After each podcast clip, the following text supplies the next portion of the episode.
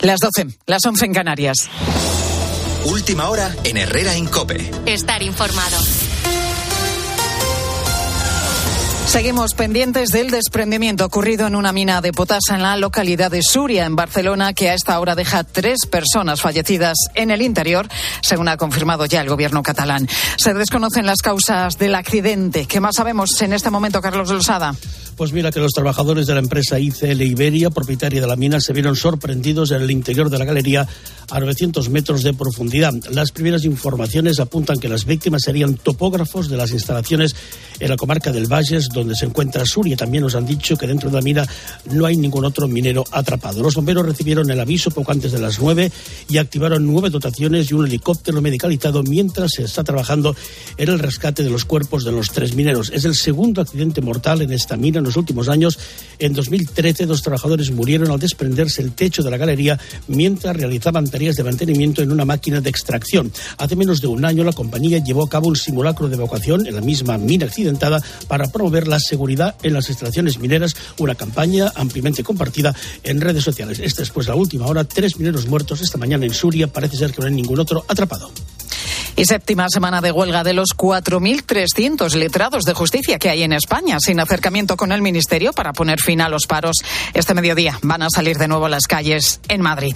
Entre tanto, el número de procedimientos judiciales y el dinero sin, sin consignar sigue aumentando y contribuyendo al atasco de los juzgados. Patricia Rossetti seguirán en la lucha a pesar del desgaste al que juega el Ministerio. Lo hacen por dignidad. Los letrados judiciales quieren negociar y con propuestas. Hasta ahora lo que ven es la nula voluntad del equipo de Pilar Job. La negociación por correo electrónico no les sirve. Piden cordura, nos dice Patricia Jimeno del Comité de Huelga. Un poco de cordura y de voluntad negocial. Un equipo que nos va citando cada semana o cada diez días, como si se fuera tan feliz la situación, ¿no? Como para perder eh, semanas y días eh, sin, sin, resolver eh, este conflicto. En varias ocasiones han ofrecido mediadores. Aproximadamente uno de cada siete españoles adultos vive con enfermedad renal, una patología que afecta a la capacidad de los riñones para eliminar toxinas, concentrar la orina y conservar o producir determinados componentes esenciales de la sangre. Con motivo del Día Mundial del Riñón, la presidenta de la Sociedad Española de Nefrología, la doctora Patricia Andesequera, ha señalado en Herrera en COPE que las analíticas para detectar la enfermedad son importantes, sobre todo en diabéticos, personas obesas y en todos los mayores de 50 años. Este caso, hasta que la enfermedad no ha avanzado mucho, el paciente no se siente mal y no se viene a hacer los análisis. Y es cuando nosotros podemos detectar la enfermedad renal. Por eso se llama silenciosa. Con la fuerza de ABC. Cope, estar informado. Varios equipos españoles abren ronda eliminatoria esta tarde en Europa. Bruno Casar. Ronda de octavos de final a las 7 menos cuarto en la Europa League. La Real Sociedad visita la Roma de Mourinho, una Real Sociedad que hasta ahora no se había postulado sobre el caso Negreira Fútbol Club Barcelona. Lo acaba de hacer su presidente Joaquín Aperribay esta mañana. Seguramente que a la Real no le ha salpicado históricamente. Sí me parece que puede ser un escándalo, pero sinceramente no tengo conocimiento para poder opinar. Yo lo que sí agradecería es mucha transparencia a todos para que esto termine cuanto antes. A las 9 seguimos con presencia española en la Europa League, Sevilla, Fenerbahce y Manchester United Betis. Sumamos también el encuentro del Villarreal en la Conference. Será a las 7 menos cuarto ante el Anderlecht. En cuanto a la Champions, por encima de todo, destaca esa eliminación del PSG que coloca a Kylian Mbappé en el foco de los rumores porque finaliza contrato en 2024. Podría prolongarlo hasta 2025 si quiere, pero sus palabras tras la eliminación de en verano, ya veremos, dejan su futuro totalmente en el aire. Y en baloncesto, esta noche tenemos duelo español en la Euroliga 9 menos cuarto, Real Madrid, Valencia Basket. Seguimos en Herrera en Copé.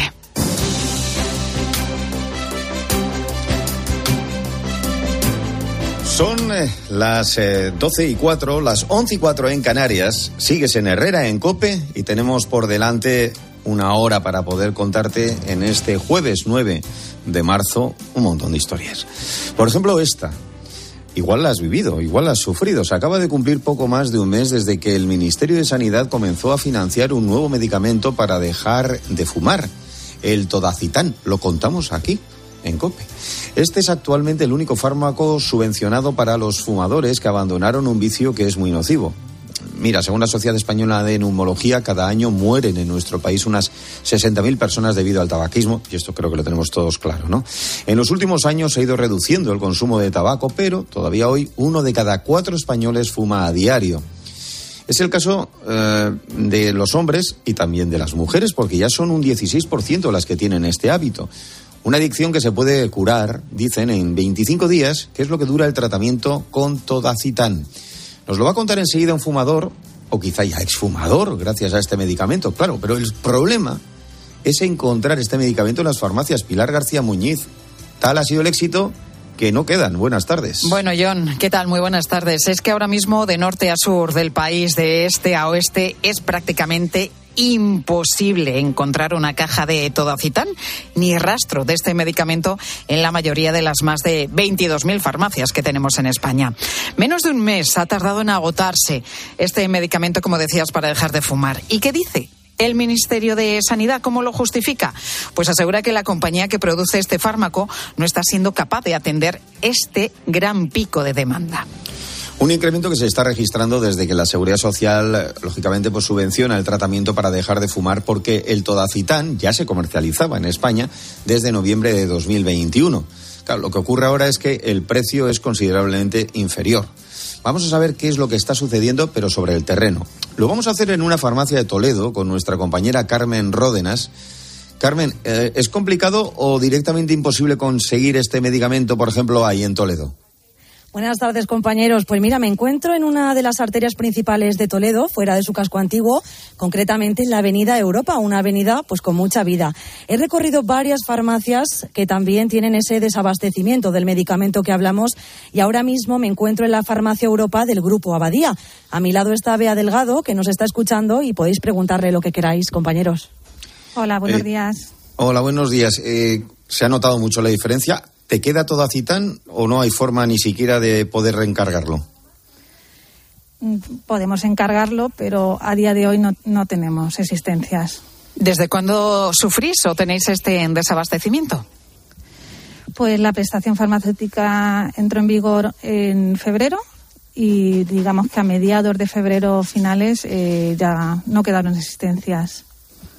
Allí en Toledo, en Castilla-La Mancha, eh, tú eres un ejemplo, pero hemos ido ahí como podíamos haber ido a cualquier lugar, porque sois conscientes o tenéis conocimiento de que esto pasa en cualquier rincón del país, ¿no?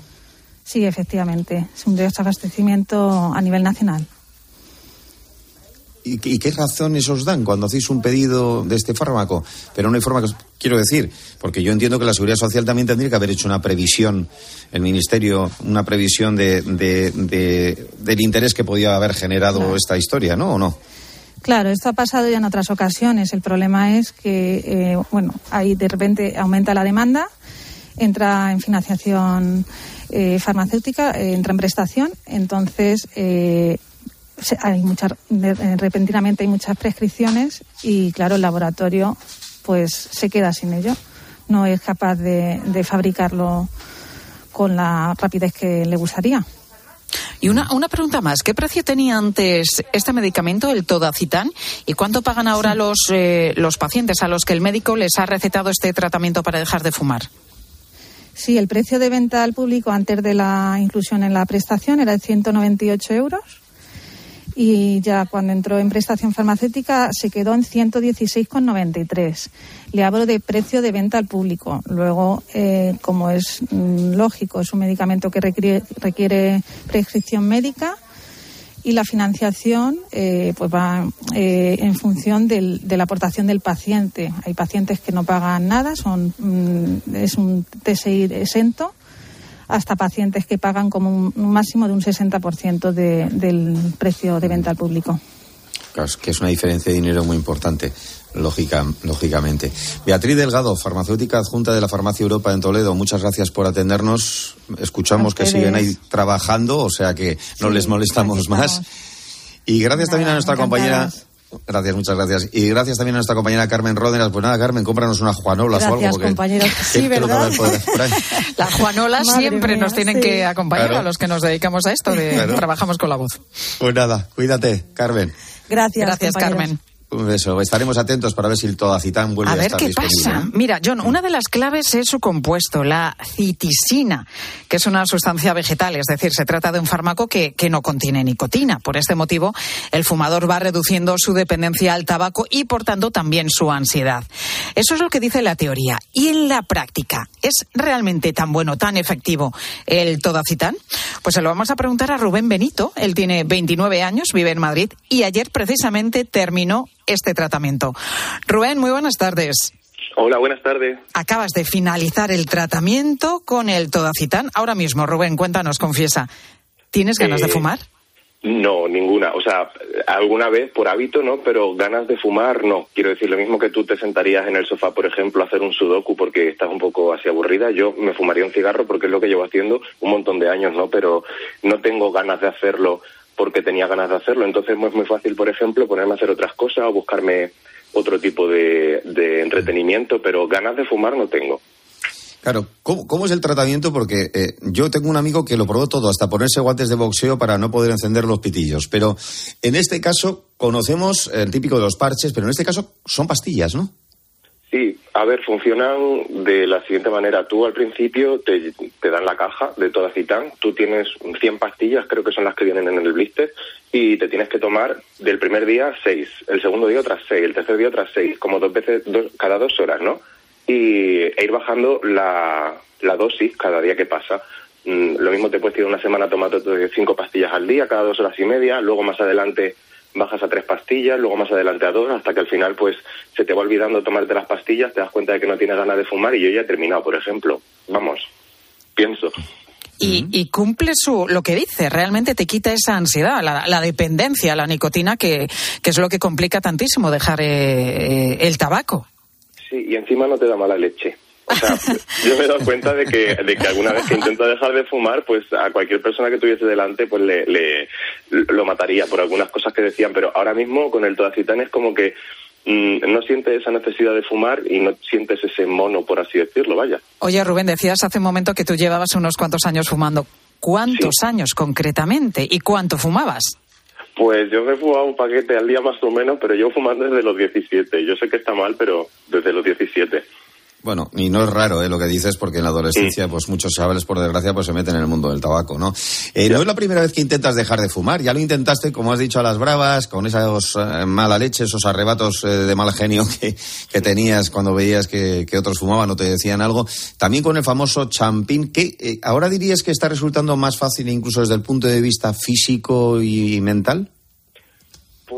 A ver, mm, honestamente creo que no podría hablar por la gente que lo consiguió dejar de fumar gracias a eso, porque la motivación yo la he tenido esta vez y antes no la tenía. Antes fue como todo el mundo está dejando de fumar, pues voy a hacerlo yo también, pues pues voy a intentarlo, pero no tenía yo una motivación clara para dejarlo. Yo creo que eso es la clave de, de que al final lleve un mes casi sin fumar.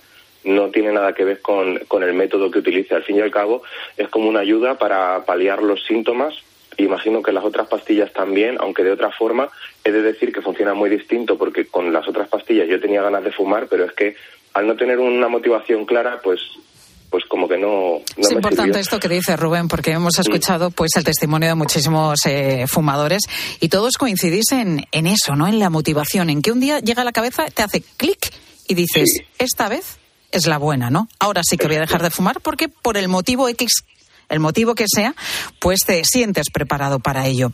Rubén, eh, ¿has notado efectos secundarios? Porque, bueno, lo habías probado varias veces, el famoso Champix, también que, que, que, bueno, a mucha gente le sentaba muy mal. Tenía, eh, pues, eh, efectos secundarios que afectaban a muchísimas personas. En este caso, con el Todacitán no has sentido nada, ¿no?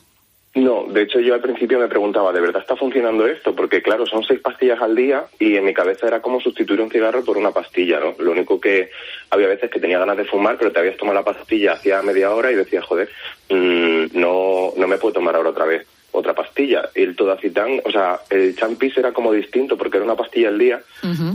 Pero en este caso yo lo veía como un poco sustituir el cigarro por, por las pastillas y decía, bueno, ¿y qué diferencia hay entre ponerse un parche de nicotina, por ejemplo? Que al fin y al cabo, cuando te quieres fumar un cigarro te pone un parche de nicotina y no fumas, pero está claro que, que no es tan adictivo, vaya, y como que mmm, al cerebro no sé qué le hará, pero honestamente me, me notaban los efectos de decir, bueno, eh, voy a pensar dos veces antes de hacer X cosa, pasas por delante del estanco y, y no acercarme a comprar un paquete o estar esperando en la parada de autobús y decir, es que no me merece la pena. Eh, bueno, has hablado de, de la parte de salud, hemos hablado de lo que cuesta este producto. Eh, solamente eh, lo financia eh, una vez eh, al año por cada fumador la seguridad social, por lo que me dicen, pero eh, si echas cuentas, solo con lo que te vas a ahorrar por los eh, pitillos y lo que costaba, los cigarrillos, los cartones, vas, a, vas a poderte ir hasta de vacaciones. O sea, cuesta lo mismo un- eh, fumarse un paquete al día casi que comprarte el Todacitán sin estar financiado por la seguridad social. Mm, honestamente, para comprar cigarrillos también te vale, o sea, es que es como tirar el dinero al váter mm, si te lo gastas en fumar. Entonces yo creo que l- lo ideal sería comprarse el paquete, o sea, comprarse el- el- las pastillas e intentarlo. Oye, en tu caso, Rubén, ¿cómo llegaste al Todacitán? ¿Fuiste a tu médico de cabecera y se lo planteaste tú porque lo habías escuchado? ¿Te lo planteó eh, tu médico de familia? ¿Fue fácil acceder a esta receta por parte de la Seguridad Social? Yo no fui por la seguridad social. En mi caso fue facilísimo. Eh, a mí me operaron de un, de un quiste y las cicatrices, la piel, etcétera, tiene mucha relación con, con el tabaquismo, ¿no? Y para facilitar la cicatrización, porque me operaron en la cara y que no se quedase ningún tipo de marca, yo dije, tengo que dejar de fumar ya. Esa fue mi motivación. Entonces fui a- al doctor, a la privada, porque la, la, la pública tenía cita pues como en dos semanas o tres semanas, pero es que no tenía sentido si yo quería dejar de fumar. Ya me acaban de operar este día y la cicatriz estaba ahí, ya apareció. Entonces fui a la privada y le expliqué mi situación y directamente me lo recetó y lo que sí que es verdad es que llegué a la farmacia y estaba. No me dijeron de esperar, no me dijeron nada, directamente, plum, toma. Y yo dije, pues muy bien. Debiste ser de los primeros porque ya ves lo Claro. que estamos contando, que ahora mismo es un medicamento muy demandado que está agotado en prácticamente toda España. Ya, yo me siento un privilegiado, la verdad, y más habiendo terminado ahora y sin haber tocado un cigarro, yo encantado. Además, mm, era de esas personas yo que no, que tú le veías y decías, esta persona no va a dejar de fumar en su vida. Yo desayunaba una bebida energética con un cigarro, tenía un estilo de vida horrible y, y mi amigo José David Talavera me lo decía, me decía, tú no vas a dejar de fumar en la vida. Podías, eh, mira, lo has conseguido. Eso sí, te, te digo una cosa, ahora cuida con no engordar, que es una de las cosas que suele pasar cuando se deja de fumar. Ni un kilo. un kilo, no te digo yo, y disfruta de los sabores. Claro, si que te quita otra, la ¿eh? ansiedad, si no tienes Claro. esa ansiedad, no, pues no, no, no comes tanto, evidentemente. Ni un kilo engordado. Yo estoy encantado. Le recomiendo a todo el mundo que pida cita y que, y que lo solicite porque honestamente es un medicamento que a priori te puede parecer así, pero funciona. Pues Rubén Benito, ahí tenemos la muestra. Esperemos que este tratamiento sirva también a otras personas para que puedan también dejar el vicio del tabaco tan peligroso. Un abrazo. Un abrazo, Que sigas así, Rubén. Chao, gracias.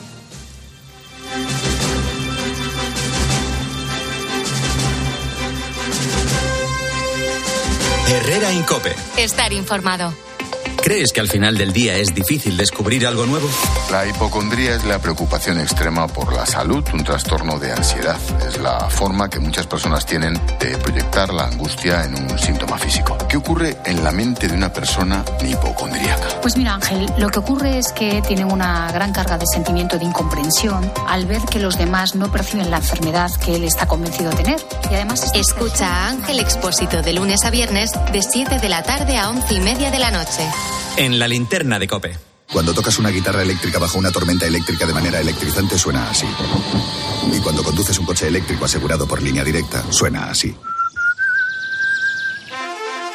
En línea directa somos líderes en eléctricos. Por eso, te damos un todo riesgo con franquicia para eléctricos por un precio definitivo de 249 euros. Y también para híbridos enchufables. Y tu moto eléctrica por solo 119 euros. Ven directo a lineadirecta.com o llama al 917-700-700. El valor de ser directo. Consulta condiciones.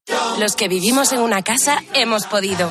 Y los que vivimos en un edificio también. Con Smart Solar de Iberdrola tú también puedes ahorrar hasta un 70% en tu factura de la luz con la energía solar. Vivas en una casa o en un edificio. Más información en iberdrola.es, en el 924 24 24 o en nuestros puntos de atención. Cambia la energía solar con Iberdrola. Empresa colaboradora con el programa Universo Mujer. Programa. Entretenimiento. Diversión. Jugar. Tardeo. Tele y sofá. Cristian. Galvez. Concurso. Telecinco. 25 palabras. Un concurso presentado por Cristian Galvez lleno de diversión y entretenimiento para jugar en familia.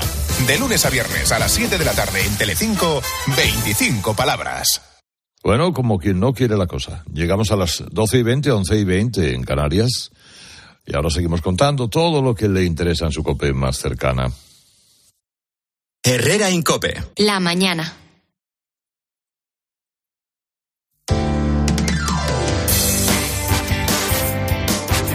Cope Madrid. Estar informado. Si estás planeando algún viaje para este próximo puente de marzo, para Semana Santa o incluso ya de cara al verano, te recomiendo que vayas revisando tu documentación para ver si tienes todo en regla. ¿eh?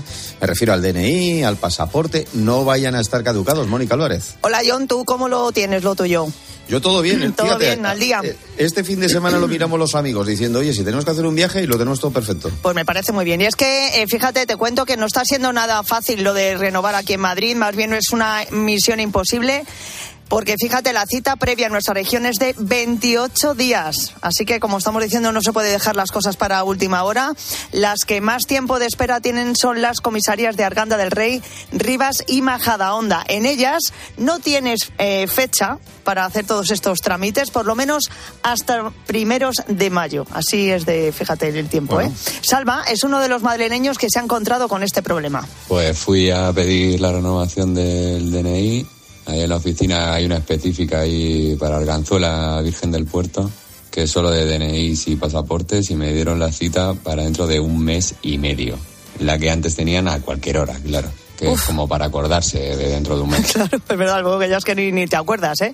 Como te puedes imaginar, la falta de personal está detrás de estas largas esperas, tal y como nos ha contado a COPE David Ripoll, secretario general de Comisiones Obreras en el Ministerio del Interior. Estamos hablando de que más del 60% de los puestos, en el caso de la Comunidad de Madrid, están desocupados y con estos números es imposible dar un servicio público ágil y de calidad a la ciudadanía. En un documento que, no olvidemos, es la propia Administración quien obliga al ciudadano a tenerlo en regla Así que lo mejor lo que estamos diciendo, hay que ser previsores, echar un vistazo ahora mismo a la cartera, eh, ver la fecha de caduca, eh, de, de donde cuando caduca eh, la documentación, tanto el DNI como como el em, bueno que no me sale ahora, lo del pasaporte, El pasaporte. eh, y si lo tienes caducado, pues hay que ir pidiendo cita ya para evitar sustos, claro. Claro que sí. Bueno, ya de paso, mira a ver cómo tienes el carnet de conducir, ¿eh? que también, También, viene bien. también. Porque, porque eso también caduca. Lo que no es. caduca es la información del tráfico. Aquí todos los días te lo actualizamos en cada momento. Jaime Orejón, DGT, buenas tardes. ¿Cómo está la cosa? Muy buenas tardes. Pues a esta hora está bastante tranquila la circulación en la red de carreteras de toda la comunidad. No hay ninguna incidencia que complique la circulación, aunque eso sí, como siempre, os pedimos mucha precaución en las carreteras. Gracias, eh, Jaime. Eh, y ahora nos vamos a ir tú y yo, que te estoy viendo ahí. Una cosa en la boca. Vamos al dentista. Herrera en Cope. Madrid. Estar informado. ¿Ha llegado la primavera y tienes ganas de cambios? Aprovecha ahora las ofertas de primavera de Schmidt para renovar tu cocina o cualquier estancia de tu casa con nuestras soluciones de mobiliario a medida. Home Schmidt Home. Pide cita ya en una de las 17 tiendas Schmidt de Madrid o en nuestra web homedesign.schmidt. A ver, a ver si adivinas quiénes somos. Te vendemos tu coche, te vendemos tu coche, te vendemos tu coche, te vendemos tu coche. sí, canalcar.es. Te vendemos tu coche, te compramos tu coche, te cambiamos tu coche, te financiamos tu coche. No lo olvide, canalcar.es y sobre todo no olvide el punto es. Abuela, he invertido en criptomonedas y con esto tengo una tira apalancada imbatible. Pues yo he invertido en la rehabilitación de mi edificio con Rehabiterm. Y con lo que ahorro en calefacción y aire acondicionado me voy de vacaciones a Benidorm. ¿Y tú dónde vas con esa TIR? En Rehabiter rehabilitamos y revalorizamos tu vivienda. Infórmate en rehabiter.es para analizar tu caso y las posibles subvenciones. Atención, ante la subida de los tipos de interés, ¿te cuesta pagar tu hipoteca? ¿No puedes pagar tus préstamos o tus tarjetas de crédito? ¿Tienes problemas con tu banco? Bachofer Abogados, expertos en reestructuración de deudas de empresas y particulares. Consulte gratis en el 91 399 0062. 91 399 0062. bachoferabogados.com. Defiendes la paz, pero quieres seguir luchando por un futuro más limpio, con energía producida en Europa. Vives en una democracia, pero no cedes cuando se trata de proteger nuestro planeta. Quieres la neutralidad climática en Europa. Las energías renovables son el camino. Día a día, somos más quienes nos unimos para lograrlo. Europa eres tú. One Man Show llega a Madrid totalmente renovado. Y atención, el espectáculo de Carlos Latre del que todo el mundo habla. Teatro Apolo a partir del 24 de febrero. Entradas.com y el corte inglés. No te lo pierdas. Alquile su piso con seguridad y garantías. Renta garantizada. La única empresa que garantiza el cobro de su alquiler y gestiona su vivienda. 910-1095 o rentagarantizada.es. Y digo yo, si lo que quieres es un sofá que estás deseando llegar a tu casa para tumbarte en él y que además de ser bonito, sea cómodo y lo mejor de todo. Tambores, por favor. Y ahora mínimo 22% de descuento en todos los sofás y butacas. Camino a casa. Sofás, sofás.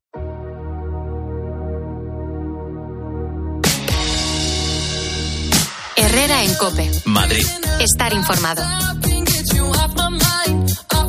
Y ahora quiero hablarte de la importancia de tener una boca sana para evitar muchas enfermedades y tener una bonita sonrisa que es nuestra mejor tarjeta de visita, Mónica. Sí, yo es lo primero en lo que me fijo, ¿eh? Siempre en la boca, los ojos, pero sobre todo en la, en la boca, en los dientes, si los tiene bonitos, limpios, en fin. pues cuidar nuestra boca es el compromiso de Dental Corbella que ya sabes que tienen cinco clínicas dentales familiares situadas en la Comunidad de Madrid, donde reciben a pacientes de toda España. Después de lo que ha dicho Mónica, los chicos sobre todo tenemos que preocuparnos. A ver, Hernán Corbella, director de las clínicas Dental Corbella, buenas tardes. Hoy vamos a hablar sobre la estética dental, que es importante, como decía eh, Mónica, porque ¿qué ofrece Dental Corbella de novedoso en esta especialidad? Buenas tardes. Hola, buenas tardes. Eh, bueno, pues hace unas semanas hemos inaugurado nuestra nueva clínica en la calle Ortega Gasset, número 55, y en la cual pues estamos ofreciendo a nuestros pacientes lo que se llama el diseño digital de la sonrisa. Esto dicho de una forma sencilla, se trata de poder mostrar al paciente su sonrisa soñada sin haber iniciado aún el tratamiento. Bueno, esto me parece, me parece una cosa eh, eh, estupenda, una maravilla. Oye, ¿cómo, ¿cómo se hace esto? ¿Cómo lo lográis? Bueno, pues es un protocolo en el que primero se toman unos registros de fotográficos, se hace un vídeo y se toman unas radiografías y después nuestra especialista en estética dental hace un estudio de la mejor sonrisa posible en colaboración con el paciente siempre. Es entonces cuando se le propone eh, y se puede ver el resultado real mm, muy aproximado. Eh, si desea esa sonrisa, entonces ya le proponemos hacer el tratamiento adecuado para poder lograrla. La verdad es que estamos hablando de algo muy, muy potente, porque el hecho de saber cómo puede mejorar tu sonrisa también hace que tú sepas eh, mm, de alguna manera cómo te va a quedar la cara y cómo vas a ser el resto de tu vida, ¿no? Sí, es un cambio drástico y repetimos que es algo que se puede ver sin haber iniciado aún el tratamiento, eh, sin haber empezado a, tratarse.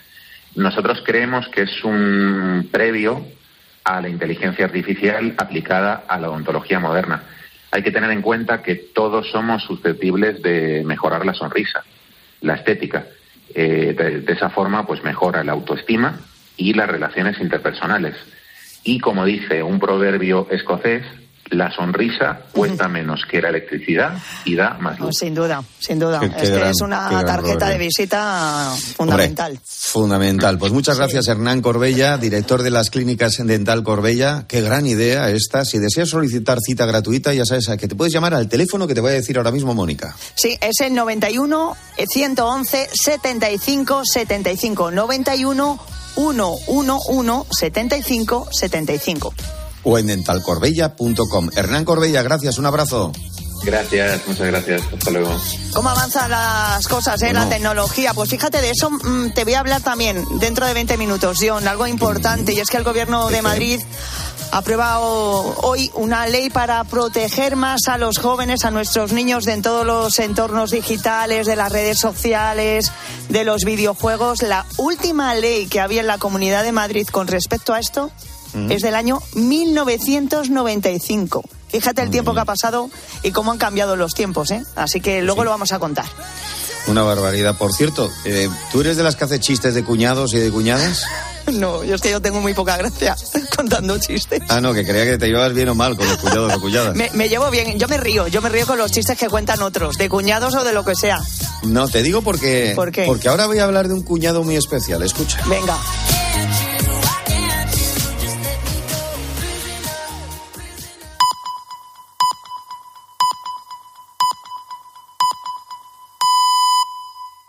Herrera Incope. Estar informado. Son las doce y media, las once y media en Canarias. Estás en Herrera en Cope y ya sabes que nos queda media hora por delante y que a esta hora te cuento yo siempre una historia. En este caso, eh, precisamente tiene que ver con algo que ha cambiado un poquito. Antes eran las suegras y ahora es el cuñado o la cuñada. Me refiero a esos personajes destinados a recibir mofas, burlas, chistes y odios varios. Pues como pasaba con las primeras, con las suegras, pues tampoco es justo. Sobre todo en algunas ocasiones y con algunas personas. Aunque es cierto que algunos cuñados nos lo ponen muy difícil. Mira, la tele nueva. Y además el último modelo. Y además súper barata. Tan timado. ¿Cómo que me han timado? Hombre, tan timado. Yo me pillaba una mucho mejor y mucho más barata. Pero si no te he dicho ni cuánto me ha costado. Ni falta que hace. Se ve que tan timado. Se ve. Bilbao-Madrid en tres horas el otro día. Bah, en dos horas me la hago yo. Y media hora para comer. Y a 120, ¿eh? ¿El ordenador roto? ¿Qué lo vas a llevar al servicio técnico? Joder, ya te arreglo yo. Tráeme cinta carrocera. Mucha crisis, mucha crisis y luego las terrazas todas llenas. Si vamos al baile, se nos pega mi cuñado. Si vamos al cine, se nos pega mi cuñado. Si vamos En casa, fíjate, en cambio de los Camacho, dudo yo que hagan estos chistes. Porque Javier Camacho jamás va a olvidar su 50 cumpleaños. Llevaba tiempo hundido, tanto emocional como físicamente. Todo empezó tiempo atrás, cuando le diagnosticaron una enfermedad renal crónica. El shock fue terrible, pero claro, es que luego la cosa empeoró con los años. Y le dijeron que solo le quedaba una opción, el trasplante de riñón. Su mujer le ofreció el suyo, pero no era compatible. Su hermana hizo lo propio y parecía compatible. Pero fíjate, al hacerle las pruebas a ella, descubrieron que tenía un cáncer de colon. Imagina el drama. Bueno, aunque no, te, no, no, no dejó de tener una parte buena eso, porque gracias a precisamente esas pruebas lo pudieron detectar y a fecha de hoy ella está curada. Total que Javier no sabía qué hacer. Hasta ese día, hasta ese día en el que cumplió 50 años, porque fue entonces cuando su cuñado le dijo, allí en la mesa, delante de todos, que le donaba un riñón. Tras las pruebas se decidió que eran compatibles. Y de esa forma, Javier supo que seguiría viviendo gracias a Ricardo López. En realidad Ricardo no es su cuñado, sino su concuñado, porque es el marido de la hermana de su mujer, lo cual subraya más la generosidad de este hombre. Cierto que se conocen y seguro que se aprecian, pero, sinceramente, ¿por cuántas personas serías tú capaz de quedarte sin un riñón? Ojo a este dato. 18 españoles donaron un riñón a un desconocido para salvarlo. Héroes anónimos que entregan algo tan preciado, y en vida, ¿eh? como la posibilidad de seguir viviendo a otra persona anónima. En el caso de Javier, no ha sido así. Sabe de quién era ese órgano. Y estoy seguro que juntos, los dos cuñados, celebrarán cada año algo tan simple y hermoso como soplar juntos las velas de cumpleaños.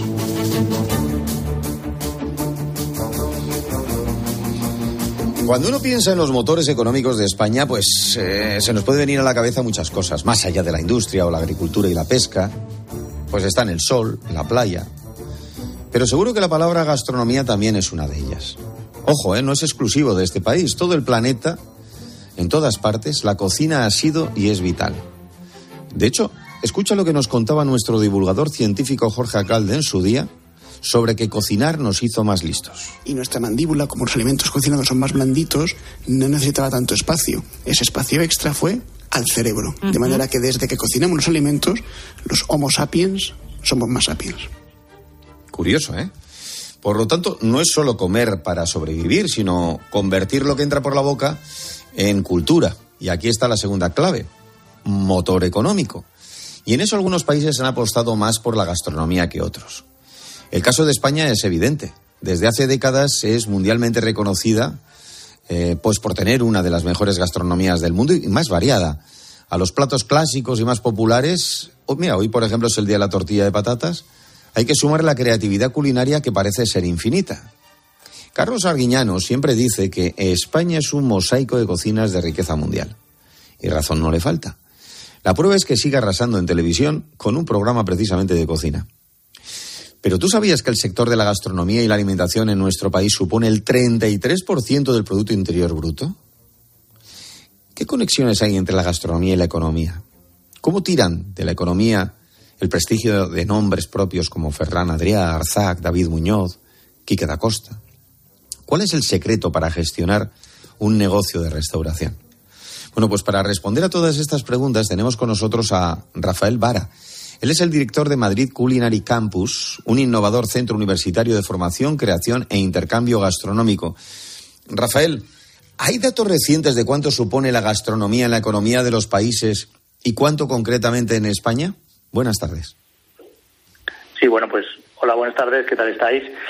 Pues sí, existen datos muy relevantes, la verdad. Este es un sector que está creciendo a nivel mundial muchísimo. Concretamente en España se prevé ya un 7% de crecimiento en el 2023, ha crecido un 20% en el 2022 y como tú bien decías, pues el 33% del Producto Interior Bruto eh, viene del sector gastronomía, ¿no? Porque cuando pensamos en gastronomía no solamente podemos pensar en lo que es la cocina, sino que hay detrás hay sectores importantísimos como es la agricultura, la industria alimentaria, la distribución y la hostelería, ¿no? que en España ocupa la nada inestimable cifra de 3.700.000 profesionales que se dedican a esto. ¿no? Eh, siempre hemos dicho que tenemos el, el defecto de, de comer ¿no? Lo digo por aquellos que dicen, oh, ya están hablando de comida. No, no, es que no solamente hay que comer, sino que nos gusta comer. Pero es que además nos viene bien al bolsillo que la gente coma. Porque eh, España no solamente desde el punto de vista de los turistas que vienen, sino con lo que exporta, también estamos hablando de una gran cantidad económica, ¿no? Absolutamente. Estamos hablando de cifras nada desestimables, ¿no? Eh, bien lo decías, el 15% de los turistas que nos visitan, su primera razón es la gastronómica, ¿no?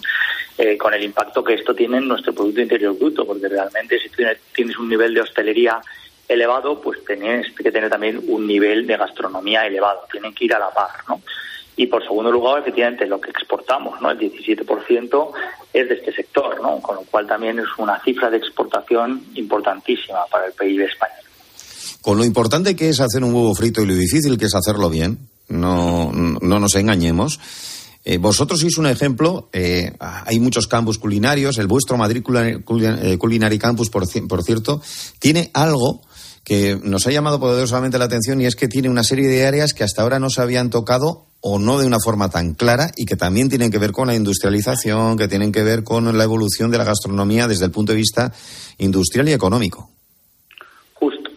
aquí lo que hemos intentado es ser súper pioneros y hacer un título un poco oficial eh, y único en el mundo, que es el grado en, gastronomía e innovación culinaria, que completaremos con un doble grado. Y básicamente el por qué es único, porque yo creo que hemos metido tres ingredientes que son absolutamente diferenciales a la hora de entender el modelo de gastronomía, ¿no? que es la gastronomía en sí misma, eh, como ciencia y como arte, ¿no? el conocimiento empresarial y el conocimiento de ingeniería agrícola. ¿no? Son tres patas que cualquier persona que se quiera dedicar a la industria eh, o a la restauración, pues tiene que dominar, ¿no? Porque las cifras son eh, a veces son malas, ¿no? El 50% de los restaurantes que abren no llegan a sobrevivir cinco años, ¿no? Y eso es porque a lo mejor hay una formación gastronómica muy importante, pero no está complementada con una eh, formación académica en lo que tiene que ver en gestión de empresas, porque al fin y al cabo cualquier eh, restaurante es una empresa en sí mismo, o la gestión de, de la parte agrónoma que toca, tiene más peso en nuestra alimentación, ¿no? Eh, en estas cosas suele pasar que cuando ves al vecino que le va bien, entonces es cuando valora realmente algo, ¿no? Eh, ¿España en qué nivel estaría de, eh, del impacto económico que tiene en sí mismo la gastronomía respecto a otros países como Estados Unidos, como Italia, yo qué sé, como Francia? Sí, yo creo que aquí hay aproximadamente en, los distintos rankings nos posicionan de distinta manera. Lo que sí que es cierto, en casi todos estamos entre los 10 primeros. ¿no? Es decir, está claro que hemos hecho muy bien los deberes. Esto se lo debemos a muchos profesionales que han profesionalizado y han generado eh, un sector muchísimo más importante para nuestra economía. Eh, muy conocido es Ferran Adriano, que yo creo que fue eh, el que realmente en algún momento determinado democratizó e hizo crecer el sector vía compartiendo de forma abierta todo el conocimiento. Esto fue, resultó fue un hito histórico importante para España, porque de alguna manera cuando un sector lo abres, eh, pues como puedo ser, y cuando abres el conocimiento y cuando la persona ya no se lleva la receta hasta la tumba y se la da a, su hijo en el mm. momento final, ¿vale? sino que el conocimiento se abre, pues el sector progresa. ¿no? Esto pasa en todos los sectores, como en el sector de las startups o en, en la tecnología con Silicon Valley, se generan ecosistemas que hacen democratizar y hacer crecer los sectores a lo bestia. Y esto es lo que ha pasado en España. Lo que ha pasado en España es que la alta cocina es el renombre, pero que haya mucha alta cocina implica que toda la restauración tiene que subir. ¿no? Y eso hace que la empleabilidad del sector sea mayor, la profesionalización del sector sea mayor y, bueno, el impacto en el Producto Interior Bruto ahí está, ¿no? ¿Qué, país es el que está siendo más listo, más inteligente a la hora de potenciar el tema gastronómico porque sabe que es motor económico? Bueno, yo creo que hay muchos eh, que lo están haciendo y que lo están haciendo muy bien. Obviamente, como hemos dicho, España uno de ellos, pero hay otros que lo están haciendo también muy bien. Países más pequeños, como puede ser eh, Perú, lo están haciendo fantásticamente bien, están creciendo muchísimo en gastronomía y además está generando un orgullo país eh, brutal, ¿no? Esto les impacta también en, el turismo, ¿no? Japón lo está haciendo fantásticamente bien también, muy bien. Otro país pequeño pero también lo está haciendo muy bien es Tailandia y bueno, los clásicos como Estados Unidos o Francia que no dejan de, de crecer y de innovar en esta área, ¿no? Pues es interesante porque al final te das cuenta de eso, ¿no? De que los países igual no pueden tirar para un lado, no pueden tirar para otro, pero de repente a través de algo que se llama gastronomía, pues lo pueden, lo pueden conseguir. Que vaya muy bien el Madrid Culinary eh, Center, eh, Madrid Culinary Campus, entre otras cosas porque eso significará que va bien también eh, los futuros y futuras personas que se quieran dedicar a esta historia que se llama la gastronomía y además todo eso va a redundar en beneficio del Producto Interior Bruto de España, que eso también obviamente interesa a todos. Gracias Rafael Vara, que vaya bien, insisto, director del Madrid Culinary Campus. Cuando yo era pequeño mi padre me quería meter en hostelería, mira, si llegan a ver todas estas cosas, pues hubiera tenido yo más suerte y más inquietudes. Un abrazo. Seguro que nuestro grado te hubiera encantado. Un abrazo fuerte, gracias a vosotros. Gracias. Es verdad, no te rías, Cristina Platero. no me río, no me río. Que sí, que sí. Sí, yo te veo muy cocinitas. No, no, yo era soy un desastre, pero era ah. de familia de restaurante. Claro. No, no, vamos, soy un desastre no, es que no hago nada. O sea, comer como de cine. Y tengo un morro muy fino, pero lo hacen otros u otras cercanas que tengo por aquí. Pero bueno, pero, pero sí es verdad que, me hubiera gustado. A veces me dio envidia el poder haberme dedicado a, a la gastronomía. Hablando de eso, hoy precisamente también hemos hablado de la tortilla. Ha sido nuestra protagonista en la fosforera. Eh, ¿Tú sabes cuál es la mejor tortilla de patatas? Hombre, siempre la de nuestras madres. Exactamente, Aunque no es, no es, el caso de mi madre. ¿eh? ¿Ah, sí? pues la de mi madre está súper rica. A mí me sale, pero me sale sosa y me llaman soseras por eso. bueno. A ver, ¿qué nos han dejado pues los mira, Marta, ¿sabes cómo va a celebrar este día? Y además desde Alemania. En Alemania vamos a celebrar el Día Mundial de la Tortilla de Patata eh, con cebolla, sin cebolla, no nos ponemos de acuerdo, eh, a cuadritos, a triangulitos, cuajada, ¿Eh? sin cuajar, como sea, con una buena botella de vino. Eso. Bueno, que es importante. o vermú. También, bueno, una cervecita, también, porque le, pega a todo, pero el vino, fíjate, yo creo que es lo que mejor le pega. Luego siempre hay muchísimo debate, ¿sabes con qué tema? Con cómo nos gustan. Escucha Carlota desde Baracaldo. Pues mira, a mí la tortilla me gusta muy poco hecha y sin cebolla, aunque a la mayoría de las personas les gusta con cebolla. A mí esta textura no me, no me convence, entonces me gusta muy poco hecha. Y cuando al abrirla salga un poco el huevo, eso me gusta. Mm. Y bueno, es que es de mis platos favoritos. Un saludo. ¿Y tú, John, eres de sin o de con? Me gusta más con, pero no desecho la sin porque bien hecha y jugosita, como ha dicho esta oyente, también está muy, muy rica. También te digo una cosa, es que Yo en lo de la tortilla, la tortilla me la puedes poner de cualquier manera, que me la como de todas formas, maneras y con contenidos diferentes y diversos. ¿eh? Ay, O sea, pues que- eh, aquí viene a colación Belela. Ya verás tú qué tortillas. A ver. Yo suelo hacer tortillas y bastante además, y los fines de semana sobre todo, porque siempre tengo como un par de ONGs que le llevo las tortillas. Digo ONG en plan de sentido de humor, porque es para mis hermanos y para unos veterinarios que me atienden mi perro. Eh, yo, la verdad que la tortilla le suelo poner mm, aquí en Canarias papas, eh, pimiento verde, pimiento rojo, chorizo, perejil, normalmente, eh, y jamón. A veces le pico jamón o le pico chorizo, según lo que me parezca, pero vamos, que me salen buenísimas. No porque yo lo diga, sino todo el mundo que se las come. Pues nada, buen día y felicidades con la tortilla. A ver si nos manda una, porque madre mía, tiene de todo, ¿eh? Me está sí, entrando sí. un hambre. Pues sí, la verdad es que sí. Luego, luego está el punto, ¿eh? El punto Exacto, también, ¿eh? exacto. Ojito, ¿eh? ¿Y a Silver? Seca. ¿Quieres escuchar a Silver cómo le gustan? Dime. Pues a mí la tortilla de patata me gusta natural. Mi que- mujer la hace con cebolla y sin cebolla, pero me gusta natural, ¿vale? Venga, muchas gracias, un saludo. Natural, quiere decir sin nada, ¿no? Sí, O sea, sí, simplemente. entiendo que... O, o cebolla y patata, o, ce- o- Vamos. O- sí, vamos, o lo básico, lo más Lo básico, básico, lo lo más simple. básico. Un poquito sal y ya está. Mira, Antonio, le da una sugerencia al líder. Volviendo al tema de las tortillas, ¿ha probado usted la tortilla abierta con queso de cabra o pecate de menú? Saludos. Pecata Hombre, de justo al líder el queso. mm, Creo que no le gusta mucho. a ver, eh, no, es que, eh, a ver si me entiende, querido oyente, que es que no, por ahí no va a entrar, por ahí no va a entrar. Pero bueno, el resto sí. ¿Y qué te cuenta Monse? Ay, mira, Monse, ayer hablamos del mobiliario, de en los baños. Pues ella dice que hay algo que no tiene que estar nunca. Hablando de las cosas que podemos encontrar en el baño de un hotel. Dice Toñi que gracias a Dios han puesto espejos de aumento. Es la mayor aberración que pueden poner en un baño. Sobre todo para las que no nos maquillamos y además de vez en cuando nos sale algún pelo donde no debía de salir. Gracias a Dios lo tengo corregido. Yo, que me dedico a quitar pelos, procuro, procuro indicarles a todas mis clientas que el espejo de aumento a la basura.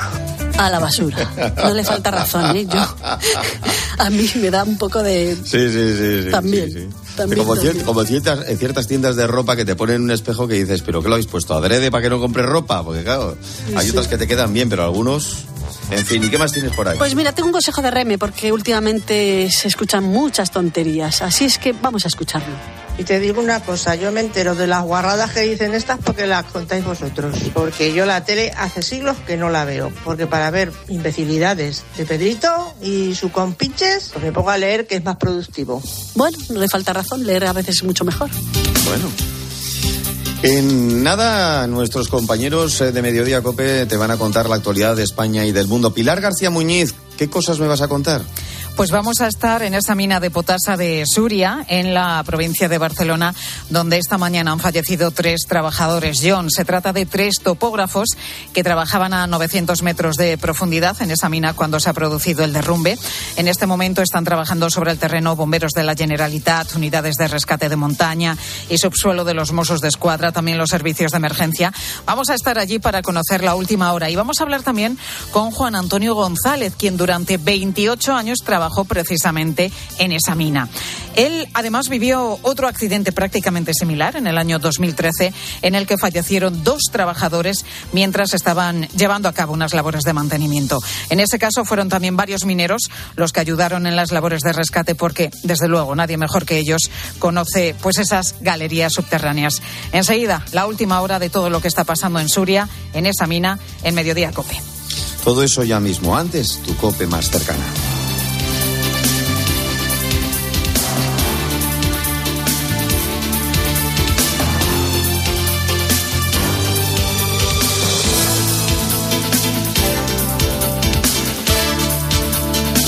Herrera Incope. Estar informado.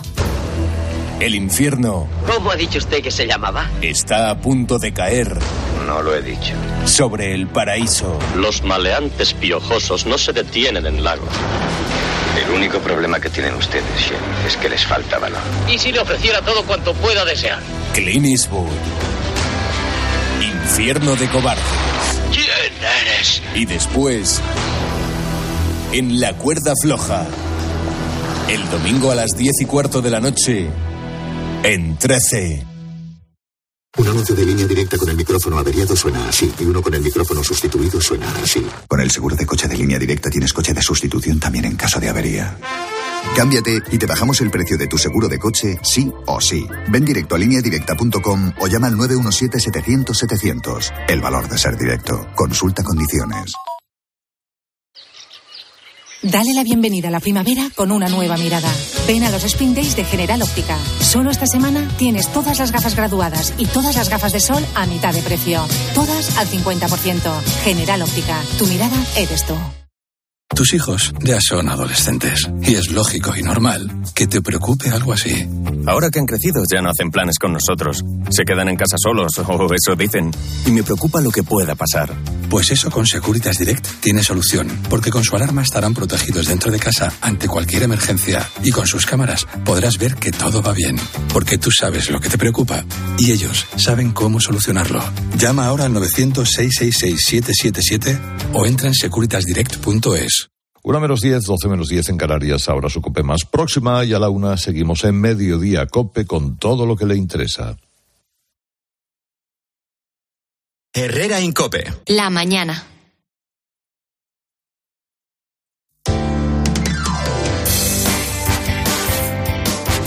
Cope Madrid. Estar informado. ¿Sabías que la ley sobre los derechos digitales de los niños en nuestra comunidad data de 1955? Fíjate, ¿eh? ha pasado tiempo. ¿eh?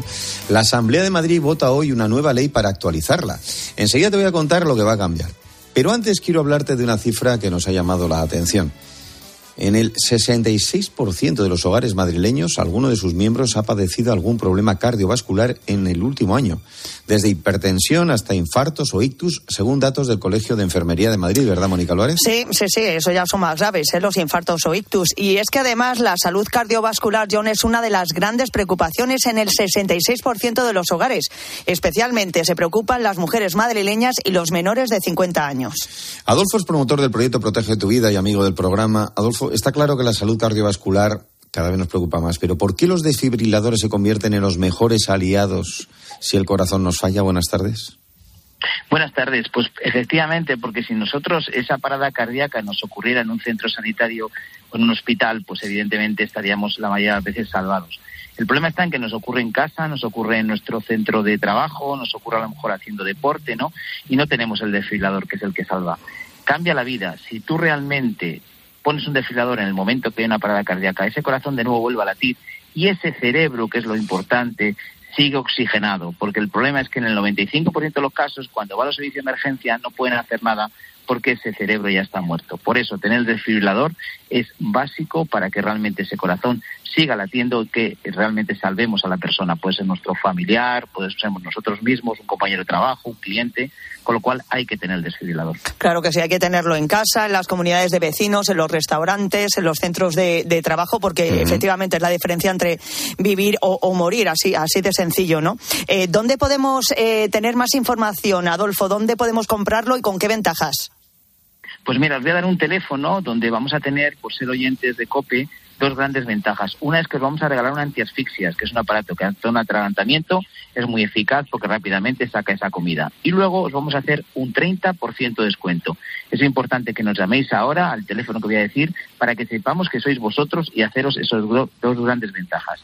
Teléfono gratuito de Protege tu Vida, 900 730 061. Repito de nuevo, 900 730 061. Estaba viendo la fotografía y no me canso de decir que es que es sencillísimo, te va indicando todo, no tienes que preocuparte por él porque tiene un montón de, de, batería y luego ya dentro de unos años te volverán a revisar Adolfo y compañía en el proyecto Protege tu Vida. 900-730-061. Adolfo, gracias, un abrazo. Gracias, un abrazo a todos. Y ahora vamos a hablar de los riesgos de Internet. Herrera en Cope. Madrid. Estar informado. En Sanvil cumplimos seis años. Ven y celébralo con nosotros con la actuación más esperada. Carlos Baute en concierto acústico. El sábado 25 de marzo a las siete y media de la tarde, Carlos Baute en Sanvil. El outlet más divertido. Aforo limitado. Más información en sanvilaulet.es. Salida 30M40. A ver, a ver si adivinas quiénes somos. Te vendemos tu coche, te vendemos tu coche, te vendemos tu coche, te vendemos tu coche. sí, canalcar.es Te vendemos tu coche, te compramos tu coche, te cambiamos tu coche, te financiamos tu coche. No lo olvide, canalcar.es y sobre todo no olvide el punto es. ¿Solo cinco alumnos por clase? Eso es, y nuevas instalaciones en La Moraleja. Virtus es el colegio británico más personalizado de España. Mis hijos estudian allí, se examinan de los A-levels y reciben una educación a medida. Es lo que busco para mis hijos. Voy a pedir cita. Virtus, the British Sixth Form College. Plazo de matrícula abierto. virtuscollege.es. Díaz Pérez Yolanda. Sí. Abascal Conde Santiago. Sí. Núñez Feijó Alberto. Sí. Sánchez Castejón Pedro. Sí. ¿Te imaginas un país donde todos los políticos se ponen de acuerdo? Sucedió en España. Descúbrelo en Puy a partir del 1 de abril. Si a usted lo que realmente le gusta es perder el tiempo teniendo que revisar portales inmobiliarios en lugar de ir al teatro con su pareja, hágalo. Si no, confíe la venta de su casa a los mejores profesionales y disfrute de lo que realmente le gusta. Gilmar, de toda la vida un lujo. Jornadas del Angula del Río Miño en Grupo Oter, del 28 de enero al 12 de febrero, ambos inclusive. Llegan a nuestros restaurantes las mejores angulas del Río Miño a un precio incomparable. Aprovecha esta promoción con un 20% de descuento sobre el precio habitual. 80 euros una ración y 40 euros media ración. Te las preparamos de manera tradicional, a la bilbaína en ensalada o al estilo balear. Elige tu restaurante favorito y ven a disfrutar de este escaso y exquisito manjar. Información y reservas en grupooter.com, con la garantía de calidad de Grupo Oter. ¿Humedades en casa? ¿No conoces los tratamientos de Novanor? No dejes que la humedad dañe tu vivienda y tu salud. Novanor, garantía hasta 30 años y financiación sin intereses. Confía en Novanor y pide ya tu diagnóstico gratuito en el 919-770260 o en novanor.es. Novanor. Sí, tengo más tenis, con más jugadores y en más días. ¿A qué estoy esperando para sacar mis entradas para el Mutua Madrid Open del 24 de abril al 7 de mayo? Me lo pregunto yo, pero también te lo podrías estar preguntando tú, porque luego se acaban y te quedas con una cara de no saber dónde meterte. No, yo... Mutua Madrid Open. Consigue tus entradas en mutuamadridopen.com. Herrera en Cope. Madrid. Estar informado. What about Internet cambia cada día, pero curiosamente la ley que protege a nuestros menores en la Comunidad de Madrid data de 1995.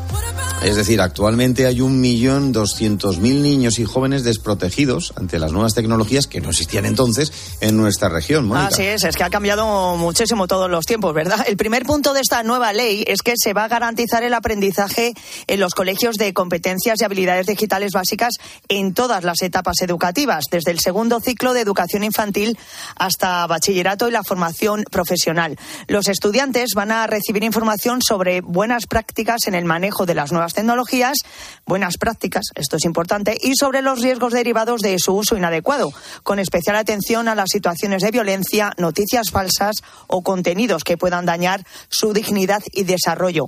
Laura Davara es abogada experta en protección de datos, redes sociales y menores y nos cuenta COPE cómo debería realizarse esta formación para que sea realmente efectiva. Por supuesto que esa formación sea constante en el colegio, que esté impartida por expertos que tengan el conocimiento técnico jurídico para ello y que esté complementada con la necesaria formación de los padres y los profesores. Proteger al menor es responsabilidad de todos. Y tanto que responsabilidad de todos, sobre todo de los adultos. ¿Qué, qué más aspectos importantes incluye esta ley, Mónica? Bueno, pues John, se va a obligar a los editores y publicadores de contenidos para adultos a utilizar métodos y herramientas más efectivas para verificar la mayoría de edad de los usuarios. Es decir, que ahora no va a bastar solo con la actual petición de confirmación a la persona que entra en sus páginas, sino que se va a obligar a que las nuevas altas e instalaciones de acceso a Internet lleven instalado por defecto el control parental, que deberá ser desactivado en todo caso por el propio usuario. María José Abad es coordinadora de contenidos de empantallados, una plataforma de padres y madres muy comprometidos con los riesgos de Internet. Alaba este aspecto, pero insiste en que esto nunca debe sustituir a la vigilancia de las familias.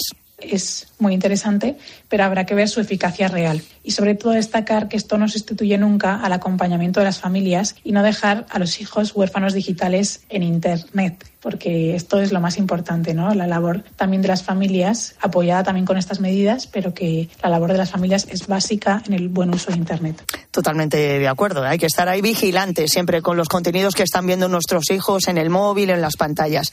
Por su parte, la abogada Laura Davara va más allá, insiste en la necesidad de que este control vaya acompañado de sanciones para que sea realmente efectivo por un lado, crear mecanismos que de verdad garanticen la edad del menor que está accediendo a ese contenido y, por otro lado, el tema de las sanciones para que sean realmente disuasorias. Porque si bien creo que esta ley se debería cumplir por el hecho de proteger al menor, en muchas ocasiones todos sabemos que hay quien cumple la ley por miedo a las sanciones y no tanto por el respeto a los derechos de los menores en este caso. Es que hay que tener en cuenta que en el 95, por ejemplo, a una madre, a un padre no se le ocurriría dejar que sus hijos estén a las tantas de la mañana deambulando por las calles, ¿verdad? Exacto. A un menor. Bueno, pues sin embargo, sí lo hacemos con las redes sociales las 24 horas del día. Es verdad. Y pueden deambular por lugares peligrosos donde hay gentuza y donde pueden acabar tremendamente mal, por no hablar de bullying y de otras cosas. Hablando de otras cosas, ahora otras historias en Mediodía Cope con Pilar García Muñiz.